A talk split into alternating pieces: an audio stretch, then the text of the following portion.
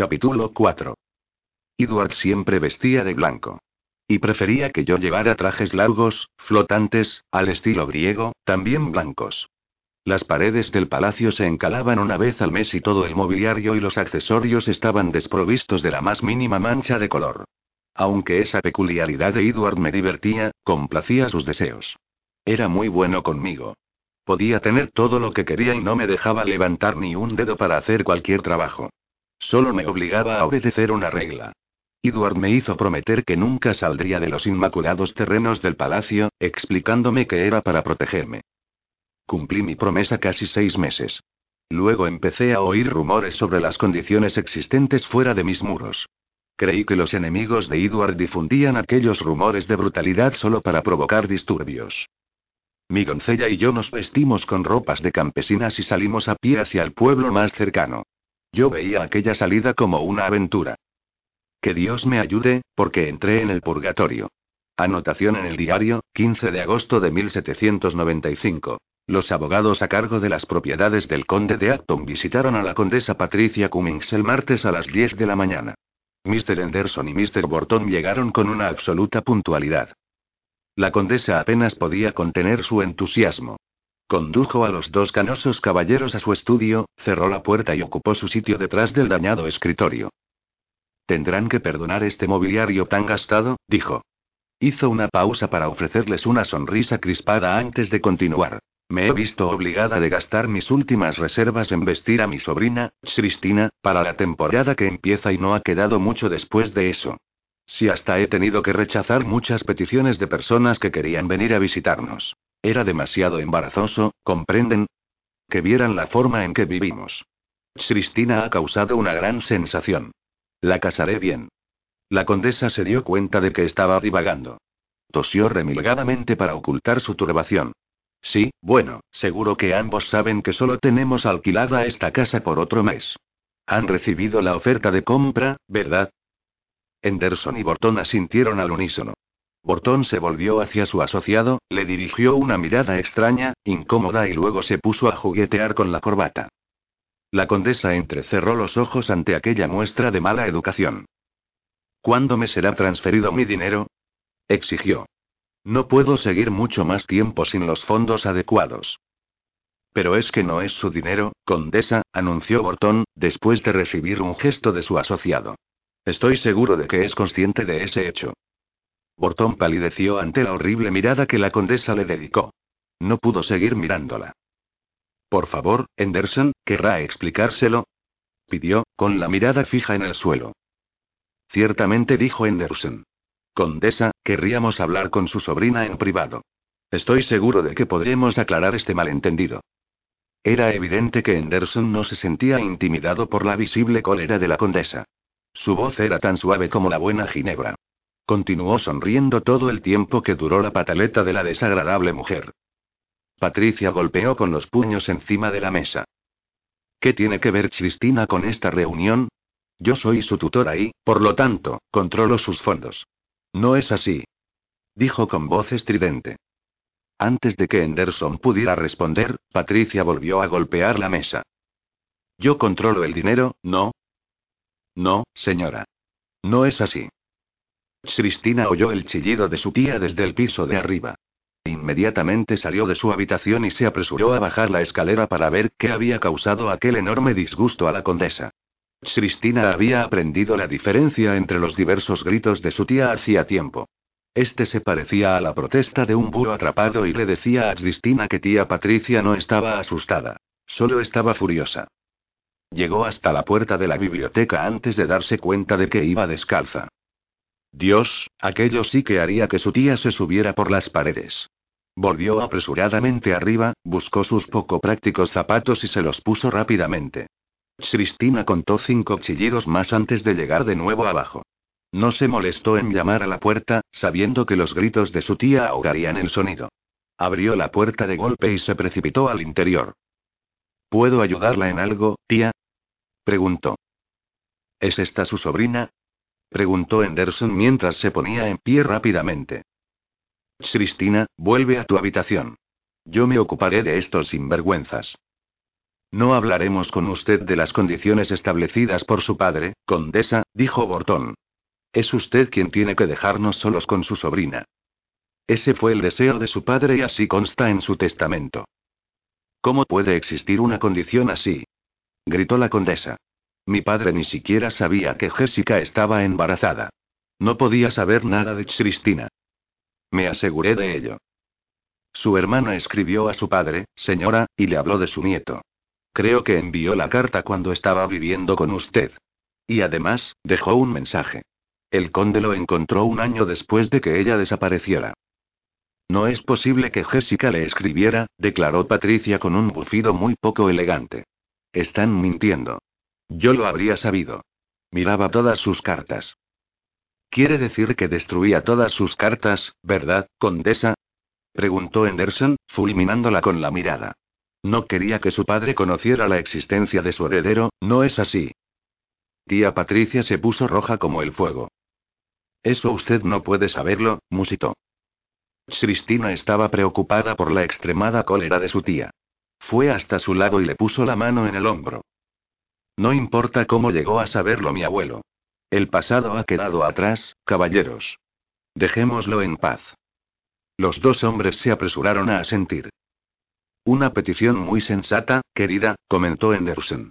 Veamos, según lo estipulado en el testamento, debemos explicarle los aspectos financieros en privado.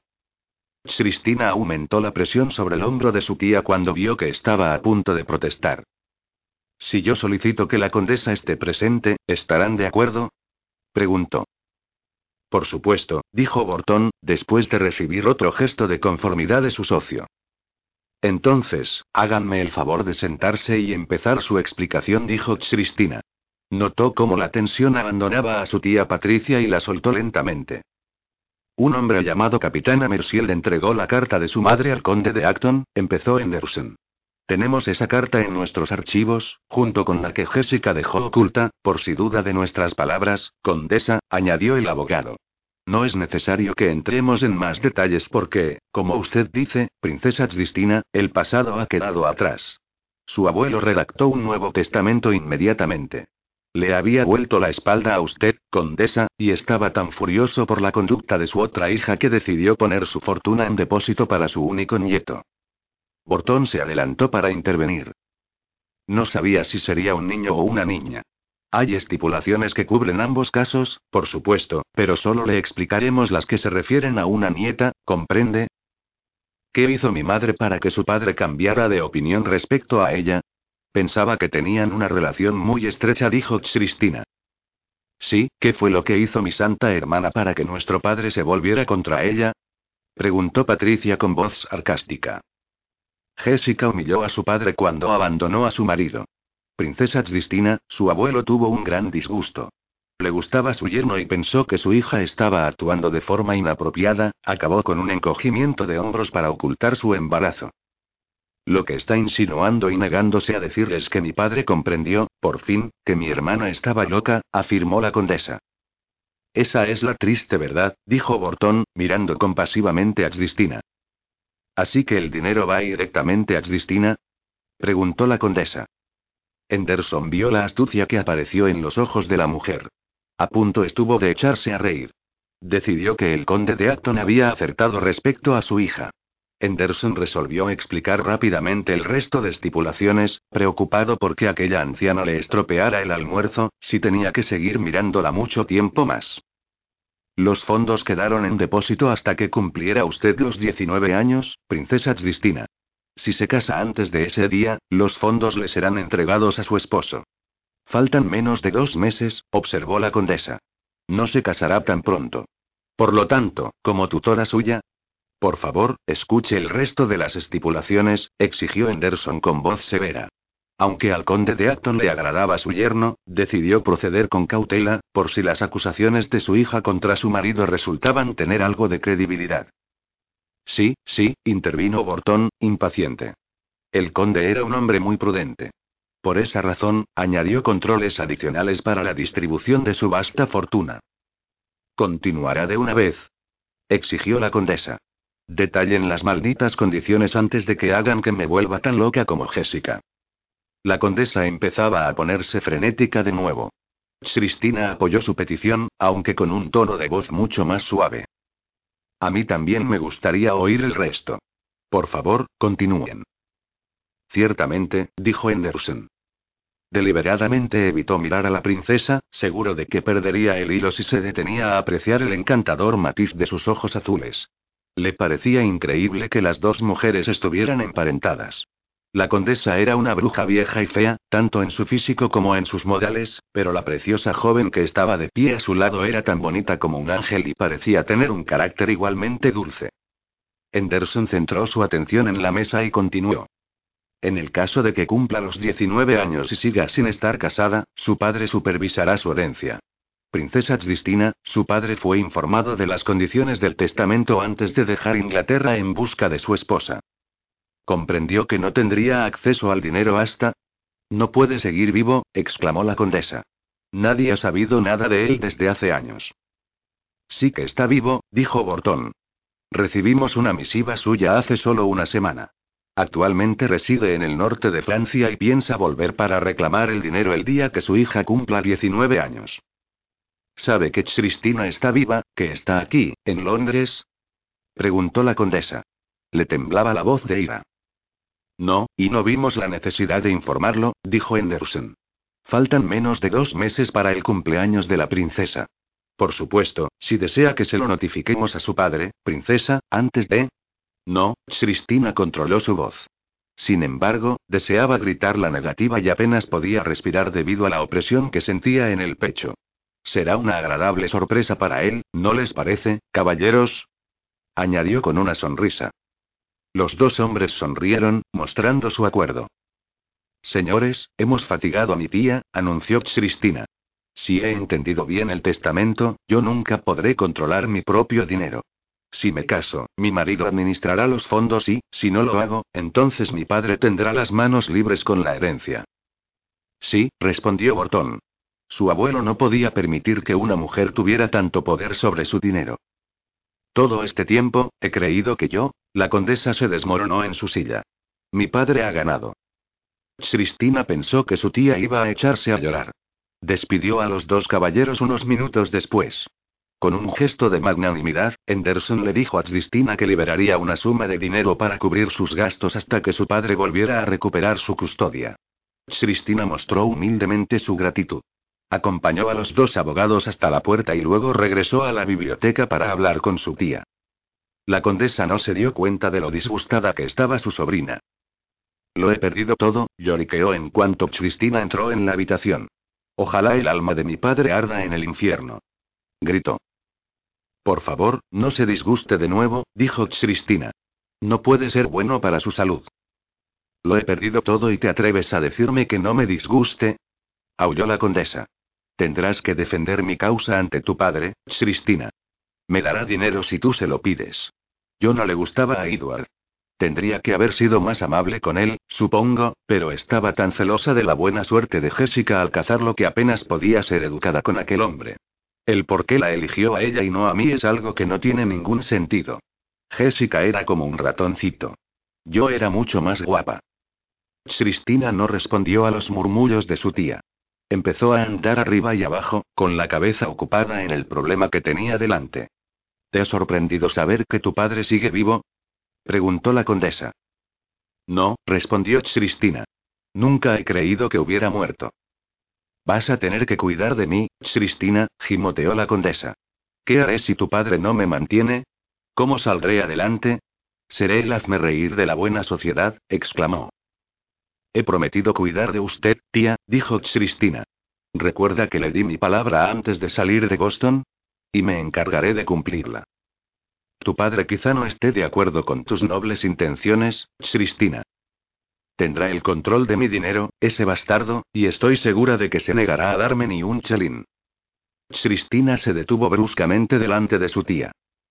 Darle a mi padre el control de mi dinero no conviene a mis propósitos, anunció. No dejaré que eso suceda. Patricia Cummings nunca había visto a su sobrina tan enfadada. Asintió, luego sonrió, porque dio por sentado que aquella mocosa estúpida estaba furiosa por ella. Eres muy buena preocupándote así por mi bienestar. Por supuesto, tu preocupación no va descaminada. Mi padre me ha hecho víctima de una grave injusticia y he utilizado mis últimos fondos para vestirte adecuadamente. Y todo para nada, añadió la condesa. Tendría que haberme quedado en aquellas colonias dejadas de la mano de Dios. A le irritaba la autocompasión que impregnaba la voz de su tía. Respiró hondo, esperando recuperar la paciencia y dijo. No todo se ha perdido. La solución a nuestro problema es evidente para mí. Me casaré antes de que mi padre llegue a Inglaterra. Aquel anuncio expresado con tanta calma captó la plena atención de la condesa. Abrió mucho los ojos y se enderezó en la silla. No sabemos cuándo llegará Edward. Podría entrar en esta habitación mañana mismo, dijo. Cristina negó con un gesto. No, no lo creo. Recuerde, es seguro que él cree que yo no he sobrevivido. Todo el mundo pareció muy sorprendido al verme. Y pienso casarme lo antes posible. ¿Cómo podríamos hacer los arreglos a tiempo? Ni siquiera tenemos en mente un hombre adecuado. Haga una lista de los que yo deba considerar, aconsejó Cristina. Esto no es nada apropiado, protestó la condesa. Cristina iba a replicar cuando observó el brillo que aparecía en los ojos de su tía. Sabía que estaba considerando atentamente aquella idea.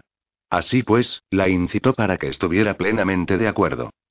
Debemos actuar rápido si queremos tener éxito. ¿Por qué?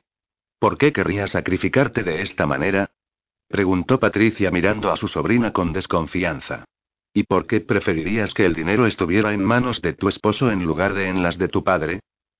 Tía, como le he dicho antes, no conviene a mis propósitos dejar que mi padre tenga dinero alguno. Veamos, ¿qué otras objeciones va a plantear antes de convencerse de lo sensato de mi plan? Puede que tu padre haya reunido una nueva fortuna. Puede que ni quiera el dinero. Se equivoca, dijo Cristina. Dudo que sea rico. ¿Por qué sostendría correspondencia con los abogados si fuera tan rico? No, tía Patricia, él volverá a Inglaterra. Si afirmas que Edward querrá la herencia, no te lo discutiré, dijo la condesa. Bien, dijo Cristina. Creo que es usted una de las mujeres más listas que he conocido, dijo alabándola. Seguro que se le ocurrirá alguna razón plausible para una boda apresurada. Sí, admitió la condesa, soy lista. Irguió los hombros hasta que parecía que la columna se le iba a partir. Dime, exactamente cómo me beneficiará a mí tu boda? preguntó. Le pediremos al hombre con quien me case que le transfiera una importante suma a usted. Deberá firmar los papeles antes de la boda. Entonces tendrá que ser alguien manejable, musitó la condesa. Hay muchos así a mano. Tendré que pensar en una buena razón para la precipitación de la boda. Déjame ahora, Cristina, mientras hago una lista de posibles maridos para ti. Con tu belleza, podemos conseguir que casi cualquiera acepte mis condiciones. Me gustaría que el marqués de Lionwood ocupara el primer lugar de la lista, anunció Cristina, preparándose para el desagrado de su tía. No puedes hablar en serio, dijo la condesa tartamudeando. Es rico, no necesita el dinero y no es la clase de hombre que cooperaría con mis planes. Si consigo que firme los papeles, entonces, ¿no habrá problema en que lo case durante el corto periodo que esté en Inglaterra? Lo case no es correcto en inglés, Cristina. Bueno, está bien, ya que estás dispuesta a hacer este sacrificio necesario, te autorizo para que abordes a ese hombre aborrecible. Por supuesto, él no aceptará, pero tienes mi permiso para intentarlo. Gracias, dijo Cristina. ¿Todavía estás decidida a volver con aquellos salvajes? No son salvajes, murmuró Cristina. Y volveré con mi familia. Una vez que tenga usted el dinero en sus manos, no tendría que importarle. De acuerdo, pero no deberías mencionárselo, de ninguna manera, al hombre que elijamos para casarte. Seguro que lo pondría en tu contra, Cristina. Sí, tía. Sal de aquí y ve a cambiarte de vestido, le espetó la condesa. Estás muy fea con ese tono de amarillo. Además, también tienes que hacer algo con ese pelo. Ocúpate de ello inmediatamente. Cristina salió de la biblioteca al instante, sin hacer caso de las ridículas críticas sobre su aspecto. Cuando hubo cerrado la puerta de su habitación, abandonó todo fingimiento. Estaba temblando de pies a cabeza. Le dolía el estómago como si se lo hubieran retorcido y estuviera lleno de nudos y tenía la cabeza a punto de estallar. Aunque le costara admitirlo, Cristina era lo bastante sincera como para comprender que estaba asustada de verdad. Y era una sensación que no le gustaba en absoluto. Comprendía la razón. El chacal volvía a Inglaterra y trataría de matarla. Cristina no tenía ninguna duda sobre la determinación de su padre. Los chacales no cambian de naturaleza con los años. Cristina iba a dar a Edward una segunda oportunidad para asesinarla. Si Dios quería, lo mataría ella primero. Capítulo 5. ¿De verdad hay demonios viviendo en esta tierra, Cristina? Yo no sabía que existieran unos hombres tan malvados hasta que vi. A niños inocentes que habían sido torturados, mutilados, destrozados, solo para conseguir la obediencia de los padres. Un ejército de mercenarios mataba salvajemente a los campesinos indefensos. Mi marido era un dictador. Cualquiera sospechoso de tener ideas subversivas era asesinado. Los muertos y los moribundos yacían tirados en las calles. Cada noche, llegaban carretas para recoger los cuerpos. El hedor que nos hacía cerrar las puertas del palacio cada anochecer no era debido a un exceso de basuras, no, no, la peste llegaba de los fuegos crematorios. Se mantenía a la gente hambrienta para que estuvieran demasiado débiles para rebelarse. Hasta el agua estaba racionada. Me sentía tan enferma por las atrocidades que no podía pensar con claridad. Mi Lala, mi fiel doncella, me advirtió que no me enfrentara a Edward. Temía por mi seguridad. Tendría que haberla escuchado, hija mía. Sí, actué como una tonta ingenua, porque fui a desafiar a mi marido. Aprende de mis errores, Cristina. Solo así sobrevivirás. Anotación en el diario, 12 de octubre de 1795. León estaba apoltronado detrás de su escritorio, con un vaso lleno de brandy en la mano y una botella de agua caliente sobre la rodilla. Era extraño, pero la rodilla no se había hecho sentir hasta esa noche. Ahora eran ya bien pasadas las cuatro de la mañana. El irritante dolor y los sueños, claro, lo habían forzado a volver a su estudio y trabajar en los asuntos de sus propiedades. No se retiraría hasta que el alba inundara la ciudad de Londres, cuando su cerebro estuviera demasiado cansado para recordar. NVO se sentía bien. Un viejo guerrero, pensó con una sonrisa. ¿No era eso lo que Cristina le había llamado? Guerrero, sí, recordaba que le había dado ese nombre, viejo no, no se acordaba de que hubiera mencionado eso. El pasado le pasaba factura al marqués. Los años dedicados a trabajar por su país se habían cobrado un precio. Era un hombre todavía temido. En realidad, se había convertido en una leyenda en muchos círculos de mala fama de Francia. A Lyon siempre le habían dado las misiones más difíciles y delicadas. Nunca lo llamaban hasta que se hubiera cometido la atrocidad y se hubieran juzgado las pruebas. Su deber era solitario, su reputación no estaba manchada por el fracaso. El marqués de Lionwood era considerado el hombre más peligroso de Inglaterra. Algunos afirmaban que del mundo. No importaba dónde se ocultara el traidor, León podía hacerle salir de su cubil y despacharlo con una eficacia silenciosa y mortal. Nunca había fallado en el cumplimiento de su deber. Nunca. Los resultados de su lealtad tenían dos caras. Contaba con el título de caballero por su valor y con las pesadillas por sus pecados. Era una jubilación que resultaba bastante fácil de aceptar. Como vivía solo, nadie conocía su tormento. Cuando llegaban las pesadillas y veía de nuevo las caras de los que había eliminado, no había nadie presente para presenciar su agonía. Raramente pensaba ya en James Oletie, aunque continuaba sintiéndose desconcertado por la ironía de todo aquello. Mientras él estaba fuera, defendiendo a su país contra los traidores, su hermano estaba en Inglaterra, traicionándolo. No, no pensaba mucho en James y desde que había conocido a la princesa Cristina, tenía un torbellino tal en la cabeza que apenas podía pensar con algún atisbo de razón. Era un hombre dado a la intriga. Un buen rompecabezas absorbía su atención hasta que lograba resolverlo. Sin embargo, Cristina demostraba ser demasiado escurridiza para comprenderla. No sabía cuál era su juego, todavía. Cuando no coqueteaba abiertamente con él, o con Rone, a decir verdad, despertaba su interés.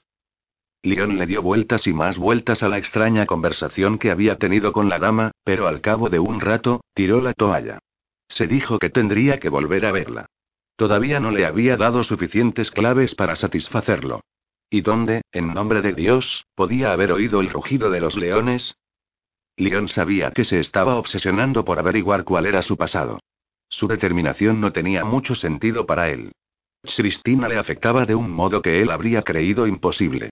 Nunca, ninguna mujer lo había trastornado hasta ese punto. Admitirlo le molestaba mucho más que el insistente dolor de la rodilla. Averiguaría todos sus secretos. Seguro que los tenía, todas las mujeres los tenían, y entonces su curiosidad se vería satisfecha. Sí, y luego podría olvidarse de ella. La obsesión terminaría. Una vez tomada esa decisión, León despachó notas a los principales chismosos de la buena sociedad. Por supuesto, fue discreto al pedir información sobre la princesa, sirviéndose de su hermana y su presentación en sociedad como razón principal para querer conocer todos los pormenores del negocio. No le preocupaba lo más mínimo su engañoso empeño. Y al final, cuando llegaron las respuestas a todas sus cartas, León se sintió más frustrado que antes. Según todos los enterados, la princesa Cristina no tenía pasado. Aquella mujer ni siquiera existía dos meses atrás. León no estaba dispuesto a aceptar esa conclusión. Se le estaba acabando la paciencia. Quería respuestas reales, y quería volver a ver a Cristina. Había pensado en abordarla en el baile de los Crestón, el sábado siguiente, pero luego decidió no esperar. Dejando de lado los buenos modales, se presentó en el número 6 de la calle Vaquera a la inoportuna hora de las 9 de la mañana. León no se había molestado en enviar una nota solicitando ser recibido, seguro de que la malcarada condesa le negaría la entrada si la avisaba. Con antelación. La suerte estaba de su lado. Un anciano, extremadamente débil, con una mata de escaso pelo amarillo, le abrió la puerta. Su ropa indicaba que era el mayordomo y sus modales se parecían a los de un pontífice descortés. La condesa acaba de salir. Tenía un compromiso y no volverá hasta dentro de una hora o más. León conservó su sonrisa. No quiero ver a la condesa, le dijo al mayordomo. Entonces, ¿a quién quiere ver exactamente? preguntó el sirviente con un altivo tono de voz. León dejó ver su exasperación. El anciano guardaba la entrada como si fuera una gárgola. León entró, rozándolo, antes de que pudiera emitir cualquier protesta, mientras gritaba por encima del hombro. Deseo hablar con la princesa Cristina. Deliberadamente utilizó su voz más intimidatoria para conseguir conformidad a sus deseos. Ahora. Una súbita sonrisa transformó la agria expresión del sirviente en arrugas de alegría. A la condesa no va a gustarle, anunció, mientras se adelantaba, arrastrando los pies hasta las puertas dobles a la izquierda del vestíbulo. Le contrariará, vaya si le contrariará. No parece preocupado por esa eventualidad, comentó León con sequedad cuando él, mayordomo, soltó una risita cloqueante. No le diré nada de su visita, Sir, dijo el hombre. Se enderezó y se dirigió hacia la escalera. Puede esperar ahí, dijo con un ademán. Iré a informar a la princesa de que desea hablar con ella. Tal vez sería mejor que no le dijera a su señora quién ha venido a visitarla, le ordenó León, pensando que Cristina podría decidir que no quería verlo. Me gustaría darle una sorpresa, añadió. Dado que no me ha dicho su nombre, me será bastante fácil cumplir sus deseos. A León le pareció que al mayordomo le costaba una eternidad llegar al otro lado del vestíbulo. Se apoyó en el marco de la puerta y observó al viejo. De repente se le ocurrió una pregunta. Si no sabe quién soy, ¿cómo puede estar tan seguro de que a la condesa le contrariará? El mayordomo soltó otra risa socarrona que sonaba casi igual que si se hubiera rascado una pizarra con un clavo. El esfuerzo casi lo derribó al suelo. Se aferró a la baranda antes de responder a León. No importa quién sea, Sir. A la condesa no le gusta nadie. Nada hace feliz a la vieja lechuza. El mayordomo continuó subiendo las escaleras lentamente, arrastrando los pies. León habría jurado que el hombre había tardado diez minutos en subir tres peldaños. Entiendo que no fue la condesa quien lo contrató, comentó León. No, Sir, respondió el sirviente entre jadeo y jadeo. Fue la princesa Cristina quien me encontró en el arroyo, por así decirlo. Me recogió, me desempolvó y me arregló bien con ropa nueva. Fui mayordomo hace muchos años, antes de que llegaran tiempos difíciles. El viejo respiró hondo y luego añadió. Pero a la princesa no le gusta que llame vieja lechuza a su tía. Dice que no es decoroso. Puede que no sea decoroso, buen hombre, pero vieja lechuza describe realmente bien a la condesa. El mayordomo asintió y luego se aferró al pasamanos de nuevo. Permaneció en esa posición varios minutos. León pensó que estaba tratando de recuperar la respiración. Sin embargo, era una conclusión errónea. Finalmente, se soltó, hizo bocina con las manos y vociferó, literalmente, su anuncio escaleras arriba. princesa, tiene una visita. Lo llevo a la sala. León no podía creer lo que acababa de presenciar. Cuando el sirviente repitió el aullido, se echó a reír. El mayordomo se volvió hacia León para explicarse. Ella no quiere que haga demasiado. Tengo que ahorrar fuerzas para las órdenes de la vieja lechuza. León asintió. El mayordomo volvió a llamar a su ama de voz en grito. Cristina apareció súbitamente en lo alto de las escaleras, atrayendo toda la atención de León. Este decidió que nunca se acabaría de acostumbrar a mirarla. Estaba más bonita cada vez. Ese día no llevaba el cabello recogido en lo alto de la cabeza. Era portentoso. Fue la única palabra que le vino a la mente, porque la masa de rizos, espesos y con un brillo de plata que enmarcaban aquella cara angelical, era indescriptible. Cuando empezó a bajar la escalera, León vio que la cabellera le llegaba hasta la turgencia de sus esbeltas caderas. Vestía un traje rosa. El redondo escote mostraba solo un atisbo de la curva de sus senos. Había algo inusual en el modesto atuendo, pero León estaba demasiado trastornado viéndola sonreír a su mayordomo para decidir qué era lo que le parecía fuera de lugar. Ella todavía no lo había visto. Gracias, Elbert. Ahora ve y siéntate. La condesa volverá pronto y tendrás que estar otra vez en pie. Es usted muy buena conmigo, murmuró Elbert. Me alegro de que lo creas, dijo antes de continuar bajando y ver a León apoyado en la puerta de la sala. Él supo que estaba sorprendida. Abrió mucho los ojos. Oh, cielos, a la condesa le. Contrariará, dijo León acabando su comentario con un suspiro exasperado. Era obvio que Elbert había oído el comentario. Su rasposa risa siguió a Cristina al interior de la sala. León fue tras ella, deteniéndose solo lo suficiente como para cerrar la puerta. Lo creas o no, princesa Cristina, el resto de la ciudad me considera bastante agradable. ¿Por qué le parezco ofensivo a tu tía? Es algo que no alcanzo a comprender. Cristina sonrió por la irritación que percibía en la voz de León. Sonaba como un niño pequeño que quiere que lo tranquilicen. Se sentó en el centro del sofá de brocado dorado para que León no pudiera sentarse a su lado y, con un ademán, lo invitó a ocupar la butaca adyacente. Luego dijo. Por supuesto que eres agradable. No dejes que las opiniones de mi tía te disgusten. Aunque es descortés por mi parte admitirlo, como tus sentimientos están en juego, confesaré que, en realidad, a mi tía no le agradan demasiadas personas. No has entendido bien mi comentario, dijo León lentamente. Me trae sin cuidado lo que tu tía piense de mí. Solo encuentro intrigante que yo. Ella lo contemplaba con una mirada cautelosa y se detuvo a mitad de la frase para cambiar de tema. ¿Te disgusta que haya venido a verte? preguntó, molesto con su propia pregunta. Cristina negó con la cabeza. Buenos días, soltó de repente, en un esfuerzo por recordar sus modales. Era un problema para ella, claro, porque, una vez más, León tenía un aspecto maravillosamente apuesto.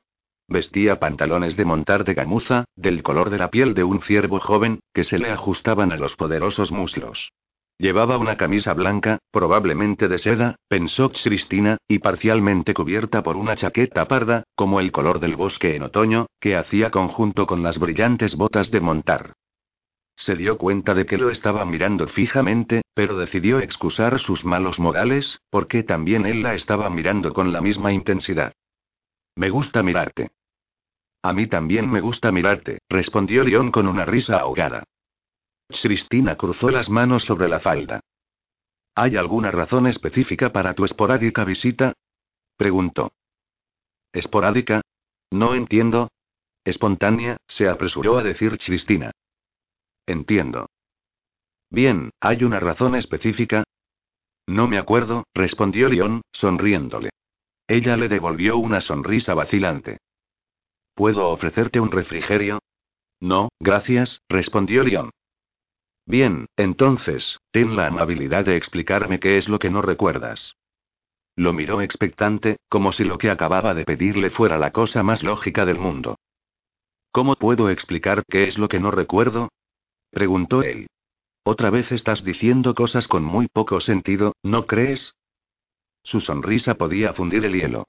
A Cristina le resultaba muy difícil seguir sentada sin moverse. En lo único que quería pensar era en la forma en que él la había besado y lo único que quería hacer era encontrar un medio de conseguir que él la volviera a besar. Por supuesto, eran unos pensamientos indignos de una dama. Está empezando a hacer calor, ¿no es cierto? Algunas personas dicen que es el otoño más cálido en muchos años, añadió, con la mirada clavada en sus manos. Leon sonrió ante su evidente nerviosismo. Lentamente estiró las largas piernas, preparándose para una confrontación. No iba a ser tarea fácil conseguir sus respuestas si Cristina seguía tan incómoda. La punta de las botas de León rozó el borde del vestido de Cristina. Inmediatamente, ella retrocedió contra el sofá, miró hacia el suelo y soltó una exclamación ahogada. ¿Puedo ofrecerte un refrigerio? preguntó con voz sorprendentemente alta, volviendo a clavar los ojos en él. Rebulló hasta sentarse al borde del sofá de nuevo. Estaba tan asustada como un gatito abandonado. Ya me has hecho esa pregunta antes, le recordó León. No, no quiero tomar nada. ¿Hago que te sientas incómoda? añadió, sonriendo lo suficiente como para informarla de que le encantaba que así fuera. ¿Qué te hace pensar eso? preguntó Cristina. Estás sentada al borde del sofá.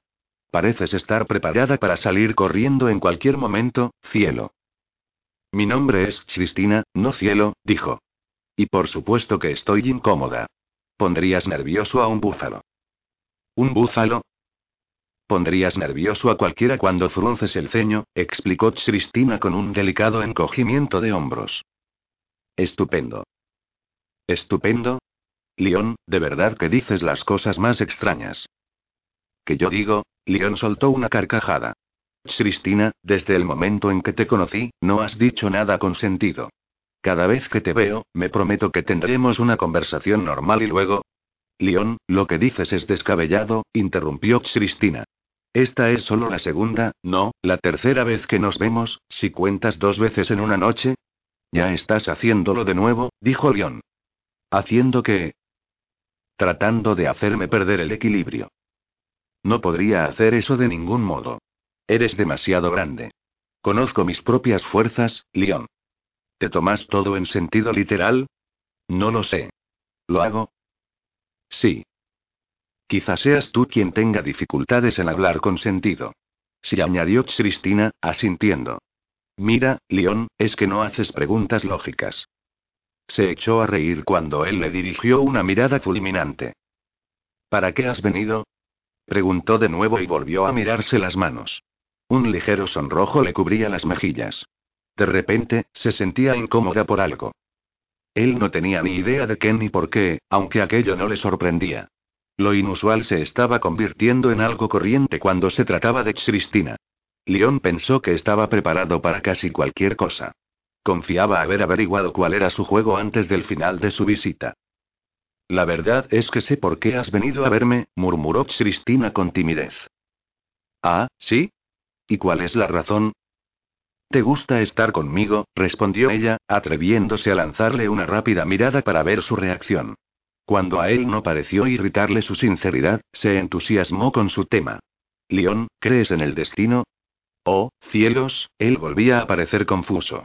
Cristina soltó un largo suspiro. Bueno, reconoces que te gusta estar conmigo, ¿verdad? Le sugirió. Sí, pero solo Dios sabe por qué, confesó León. Se inclinó hacia adelante y apoyó los codos en las rodillas. Sí, el Gran Espíritu sabe por qué. ¿El Gran Espíritu? León cabeceó, desconcertado. Señor, estoy empezando a sonar como el eco. Está bien, te lo preguntaré. ¿Quién es ese gran espíritu? Dios, por supuesto. Culturas diferentes tienen nombres diferentes para el Todopoderoso. Seguramente sabes eso. No serás un infiel, ¿verdad? Sonaba escandalizada ante la posibilidad. No, no soy un infiel. Bueno, no tienes por qué irritarte conmigo. Yo solo preguntaba. Se quedó mirándola un largo y silencioso minuto.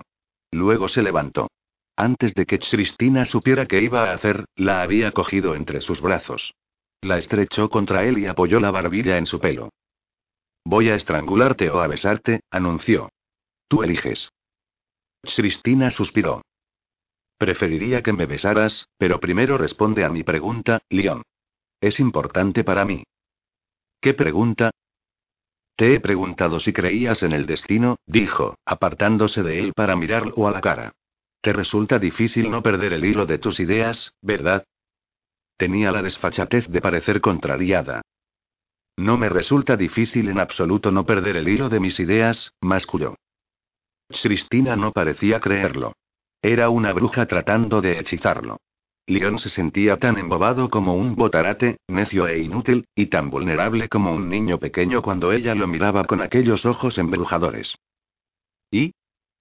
¿Y qué? preguntó León. Cabeceó irritado por su ridícula reacción ante aquella ninfa que lo fulminaba con la mirada. Un mechón de pelo se le cayó hacia adelante, cubriéndole parte de la cicatriz. Cristina dejó de forcejear para apartarse de él y levantó la mano para volver a colocar el mechón en su sitio. El suave contacto lo sacudió haciéndole volver a su pregunta. No, no creo en el destino. Es una lástima. Actuaba como si él acabara de confesarle un pecado grave, imperdonable. Está bien, anunció él. Sé que no tendría que preguntarlo, pero, que Dios me ayude, voy a hacerlo de todos modos. ¿Por qué es una lástima? ¿Te atreves a reírte de mí? preguntó ella cuando vio su sonrisa. Nunca, mintió él. Bueno, supongo que, en realidad, no importa. ¿Que me ría de ti? No, no importa si crees en el destino, respondió Cristina. ¿Por qué no importa? Porque lo que tenga que suceder sucederá, tanto si tú crees como si no. ¿Ves lo sencillo que es? Ah, ya, consiguió decir León. Veo que eres una filósofa. Cristina se puso rígida entre sus brazos y volvió a fulminarlo con la mirada. Aquel cambio de humor se produjo con tanta rapidez que desconcertó a León. ¿He dicho algo para disgustarte? preguntó. No soy una coqueta. ¿Cómo puedes injuriarme tan fácilmente? Yo he sido sincera contigo durante toda la conversación. Reconocí abiertamente que me gustaba mirarte y que me gustaría que me besaras. Y tú me llamas filósofa. Aquella mujer lo estaba volviendo loco. Cristina, un filósofo es un hombre que dedica su tiempo al estudio de las diversas creencias. No es una injuria que te haya llamado así. Deletria esa palabra, por favor, dijo ella, con un aire desconfiado en extremo. León hizo lo que le pedía. Ah, ahora lo entiendo. Me parece que he confundido filibustero con ese hombre que estudia. Sí, eso es lo que he hecho. No pongas ese aire tan confuso, León. Es fácil cometer ese error. ¿Fácil? Se dijo que no tenía que preguntar, pero la curiosidad volvió a ganar. ¿Por qué es fácil? Porque las dos palabras se parecen, respondió. Sonaba como si estuviera instruyendo a un niño un poco simple. A él le pareció ofensiva su actitud. Sin duda esa es la explicación más ilógica que he oído nunca. A menos, claro, que haga poco que hayas aprendido inglés, ¿es así, Cristina?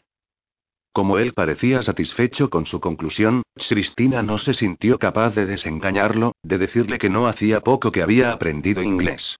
Llevaba ya varios años hablando aquella difícil lengua. Sí, León, mintió. Hablo muchas lenguas y a veces confundo las palabras. Pero no soy una pedante. Parece que solo se me olvidan las reglas cuando estoy contigo. Prefiero hablar francés. Es una lengua mucho más fácil, ¿sabes? Todo encajó en la cabeza de León. Había resuelto el puzzle. No me extraña que me resultara difícil entenderte, Cristina. Es porque acabas de aprender nuestro idioma, ¿no es así? Estaba tan contento de haber encontrado la explicación de todo, que acababa de repetir su afirmación. Cristina hizo un gesto negativo con la cabeza. No lo creo, León. Nadie más parece tener el más mínimo problema para entenderme. ¿Hace mucho que hablas inglés? La abrazó de nuevo y se echó a reír por la escandalosa manera en que le había devuelto la pelota. En un rincón de su mente, pensaba que se sentiría contento con quedarse allí, de pie, en medio del salón, estrechándola entre sus brazos durante el resto de la mañana. León, te sentirías muy desgraciado si fuera de verdad una intelectual, mi tía dice que no está en absoluto de moda ni siquiera admitir que te gusta leer. Por esa razón, también debo fingir que no sé nada de nada. ¿También debes fingir? preguntó León, haciendo hincapié en aquel extraño comentario. En realidad me gusta leer, confesó Cristina, dejando de lado la pregunta. Mi favorita es la historia del rey Arturo. ¿La has leído, por casualidad? Sí, cariño, la he leído. La escribió Sir Thomas Mayor y dijo León. Ahora sé de dónde sacas tus fantasías. Caballeros, guerreros, son todo uno. Tienes una naturaleza muy novelesca, Cristina. ¿De verdad? preguntó ella, sonriendo. Es bueno saberlo, añadió, cuando León asintió. Ser novelesca es una cualidad agradable para una dama de buena cuna, ¿no es así, León? Sí, así es. Claro que no tenemos que dejar que tía Patricia conozca esta inclinación, porque seguro que... Déjame adivinarlo, interrumpió León. ¿Le contrariará, eh? Sí, me temo que sí. Ahora será mejor que te vayas. Cuando recuerdes que era de lo que querías hablarme, puedes volver otra vez. León no se iba a ningún sitio. Sin embargo, se dijo que no podía soportar aquella conversación mucho más rato. Decidió besarla para conseguir un momento de paz. Entonces, la tendría lo bastante sumisa para contestar unas cuantas preguntas pertinentes, siempre que lograra recordar cuáles eran esas preguntas, claro. Ya había recogido bastante información sobre ella. Era evidente que Cristina se había criado en Francia o en un lugar de habla francesa. Ahora quería averiguar por qué ocultaba aquella información tan celosamente. Se sentía avergonzada, incómoda. Puede que la razón de su reserva fuera la guerra.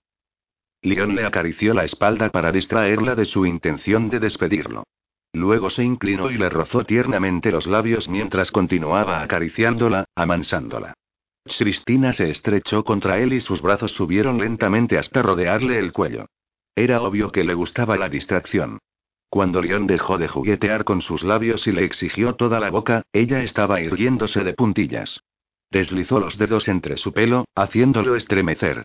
León la alzó del suelo, hasta que su boca estuvo a la altura de la suya. Era una sensación extraña que la sostuvieran así, aunque ni de lejos tan extraña como la forma en que León afectaba sus sentidos. Su olor la enloquecía. Era tan masculino, tan terrenal. El deseo la recorrió de arriba abajo en oleadas de calor cuando la lengua de León se deslizó dentro de su boca para ahondar la intimidad. No le llevó mucho tiempo volverse tan audaz como él. Su lengua se emparejó con la de él, tímidamente al principio y luego con un ardor creciente. Sabía que a él le gustaba su audacia, porque su boca se adhirió a la de ella y pudo oír cómo gemía de placer. Cristina era la mujer más receptiva que León había conocido nunca. Su desenfrenado entusiasmo lo dejó estupefacto. Era un hombre condicionado al juego de la inocencia que la mayoría de mujeres practicaba. Sin embargo, Cristina era refrescante por la sincera expresión de su deseo. Además, lo excitó rápidamente. Cuando apartó la boca de ella, estaba temblando. Y su respiración era entrecortada, desigual. Ella no quería soltarlo. Le rodeó la cintura con los brazos y lo abrazó con sorprendente fuerza. ¿Te gusta besarme, verdad, León? ¿Cómo podía atreverse a sonar tan tímida ahora, después del modo en que lo había besado? Diablos, si su lengua había sido más salvaje que la suya. Sabes demasiado bien que me gusta besarte, le gruñó al oído. ¿Es esto parte de la charada, Cristina? No tienes por qué mostrarte recatada conmigo. Sinceramente, no me importa cuántos hombres te has llevado a la cama. Sigo deseándote. Cristina levantó los ojos muy despacio y lo miró fijamente. Podía ver la pasión, el afán de posesión apenas podía hablar. León era tan fuerte como un guerrero. Que Dios la ayudara. No le costaría nada enamorarse del inglés. Leon reaccionó ante el temor que vio en sus ojos. Supuso que estaba asustada porque había adivinado la verdad. Le cogió un mechón de pelo, se lo enrolló en el puño y luego la atrajo de nuevo hasta que sus pechos quedaron aplastados contra él. Luego, suavemente le llevó la cabeza hacia atrás. Se inclinó hacia ella y cuando solo le separaba un aliento de su boca dijo. No me importa. Te prometo una cosa, Cristina. Cuando estés en mi cama, no pensarás en nadie más que en mí. La besó de nuevo, sellando su voto. El beso fue erótico sin reparos. Voraz. Demasiado corto. Justo cuando ella empezaba a responder, León se apartó. Su mirada captó inmediatamente toda la atención de ella. En lo único que he podido pensar ha sido en lo buenos que vamos a ser juntos en la cama. Tú también lo has pensado, ¿verdad, Cristina? Preguntó León, con la voz espesa por la pasión. Ya estaba preparado para su negativa. Esperaba lo habitual. Comprendió que estaba en un error y que esa era, ciertamente, la razón de que se quedara tan aturdido cuando ella le respondió. Oh, sí, he pensado en aparearme contigo. Sería maravilloso, ¿verdad? Antes de que pudiera contestar, Cristina se apartó de sus brazos. Lentamente, cruzó la habitación con un paso tan fresco como la sonrisa que le lanzó por encima del hombro cuando se echó el pelo hacia atrás. Cuando hubo abierto las puertas que daban al vestíbulo, se volvió hacia él. Ahora tienes que irte a casa, León. Buenos días. Estaba volviendo a pasar. Maldita sea, estaba despidiéndolo otra vez. Cristina, gruñó León, vuelve aquí. Todavía no he acabado contigo. Quiero preguntarte algo. ¿Preguntarme qué? respondió Cristina, saliendo de la habitación. No seas suspicaz, murmuró León. Cruzó los brazos sobre el pecho y la miró con el ceño fruncido. Primero me gustaría preguntarte si quieres ir a la ópera el próximo. Cristina lo interrumpió negando con la cabeza. La condesa no permitiría que me escoltaras. Tuvo la audacia de sonreír al rechazarlo. León suspiró. Eres como un camaleón, ¿sabes? En un momento frunces el ceño y al siguiente sonríes. ¿Crees que algún día llegaré a entenderte? preguntó León. Creo que me has insultado. No te he insultado, murmuró León, ignorando la diversión que oía en su voz. Señor, ahora lo miraba con un aire tan inocente. Era suficiente para hacer que le rechinaran los dientes. Estás tratando de volverme loco deliberadamente, ¿no? Si crees que llamarme lagarta te va a granjear mi afecto, estás muy equivocado. Él dejó pasar aquel comentario. Vendrás a montar a caballo conmigo por el parque mañana. No monto. ¿No? Preguntó. ¿No has aprendido nunca? Será un placer enseñarte, Cristina. Con una montura dócil, ¿y ahora, qué he dicho? ¿Cómo te atreves a reírte? Cristina se esforzó por contener su diversión. No me estoy riendo de ti, mintió. Es solo que no me gusta montar. ¿Cómo es eso? preguntó León. La silla resulta demasiado molesta, confesó ella. Se volvió y cruzó el vestíbulo rápidamente. León se precipitó detrás de ella, pero Cristina ya estaba a mitad de la escalera antes de que él llegara al pasamanos. La silla, molesta. Le preguntó gritando, seguro de no haberla oído bien. Sí, León. A decir verdad, no le resultaba fácil encontrar un argumento contra aquella afirmación tan ridícula. Tiró la toalla. Cristina acababa de ganar aquella batalla. Sin embargo, el resultado de la guerra todavía estaba por decidir. León permaneció allí, meneando la cabeza, desconcertado. Decidió contentarse con observar el suave balanceo de las caderas de Cristina y no fue hasta que dejó de verla cuando comprendió de repente que era lo que lo había extrañado al verla. La princesa Cristina iba descalza. La condesa Patricia estaba de muy buen humor al volver a casa después de su cita. Ciertamente, visitar a un posible pretendiente para su sobrina era una tarea indecorosa, pero el resultado había sido tan satisfactorio que la condesa borró con una risa cualquier preocupación de que la descubrieran. Emmet Splickler era exactamente todo lo que la condesa esperaba que fuera. Había rezado porque hubiera heredado el repugnante modo de ser de su padre y no había quedado decepcionada. Emmet era un estúpido sin carácter, pequeño en estatura y en codicia. Al igual que a su padre, su entrepierna controlaba su mente. Su deseo de llevarse a Cristina a la cama fue pronto evidente. Aquel hombre babeaba cuando la condesa le explicó las razones de su visita. Desde el momento en que mencionó la boda con Cristina, aquel estúpido se convirtió en cera entre sus manos. Aceptó firmar cualquier cosa, todo lo que le pidiera, a fin de conseguir su premio. La condesa sabía que a Cristina no le iba a gustar Emmet. Aquel hombre era un pelele. Para aplacar a su sobrina, Patricia había hecho una lista de posibles candidatos. Incluso había puesto al odioso marqués de Lionwood en primer lugar. Por supuesto, era todo una farsa, pero la condesa quería que Cristina se mostrara dócil y no sospechara lo que iba a pasar. No estaba dispuesta a dejar nada al azar. Bajo ninguna circunstancia permitiría que su sobrina se casara con alguien tan honorable como León.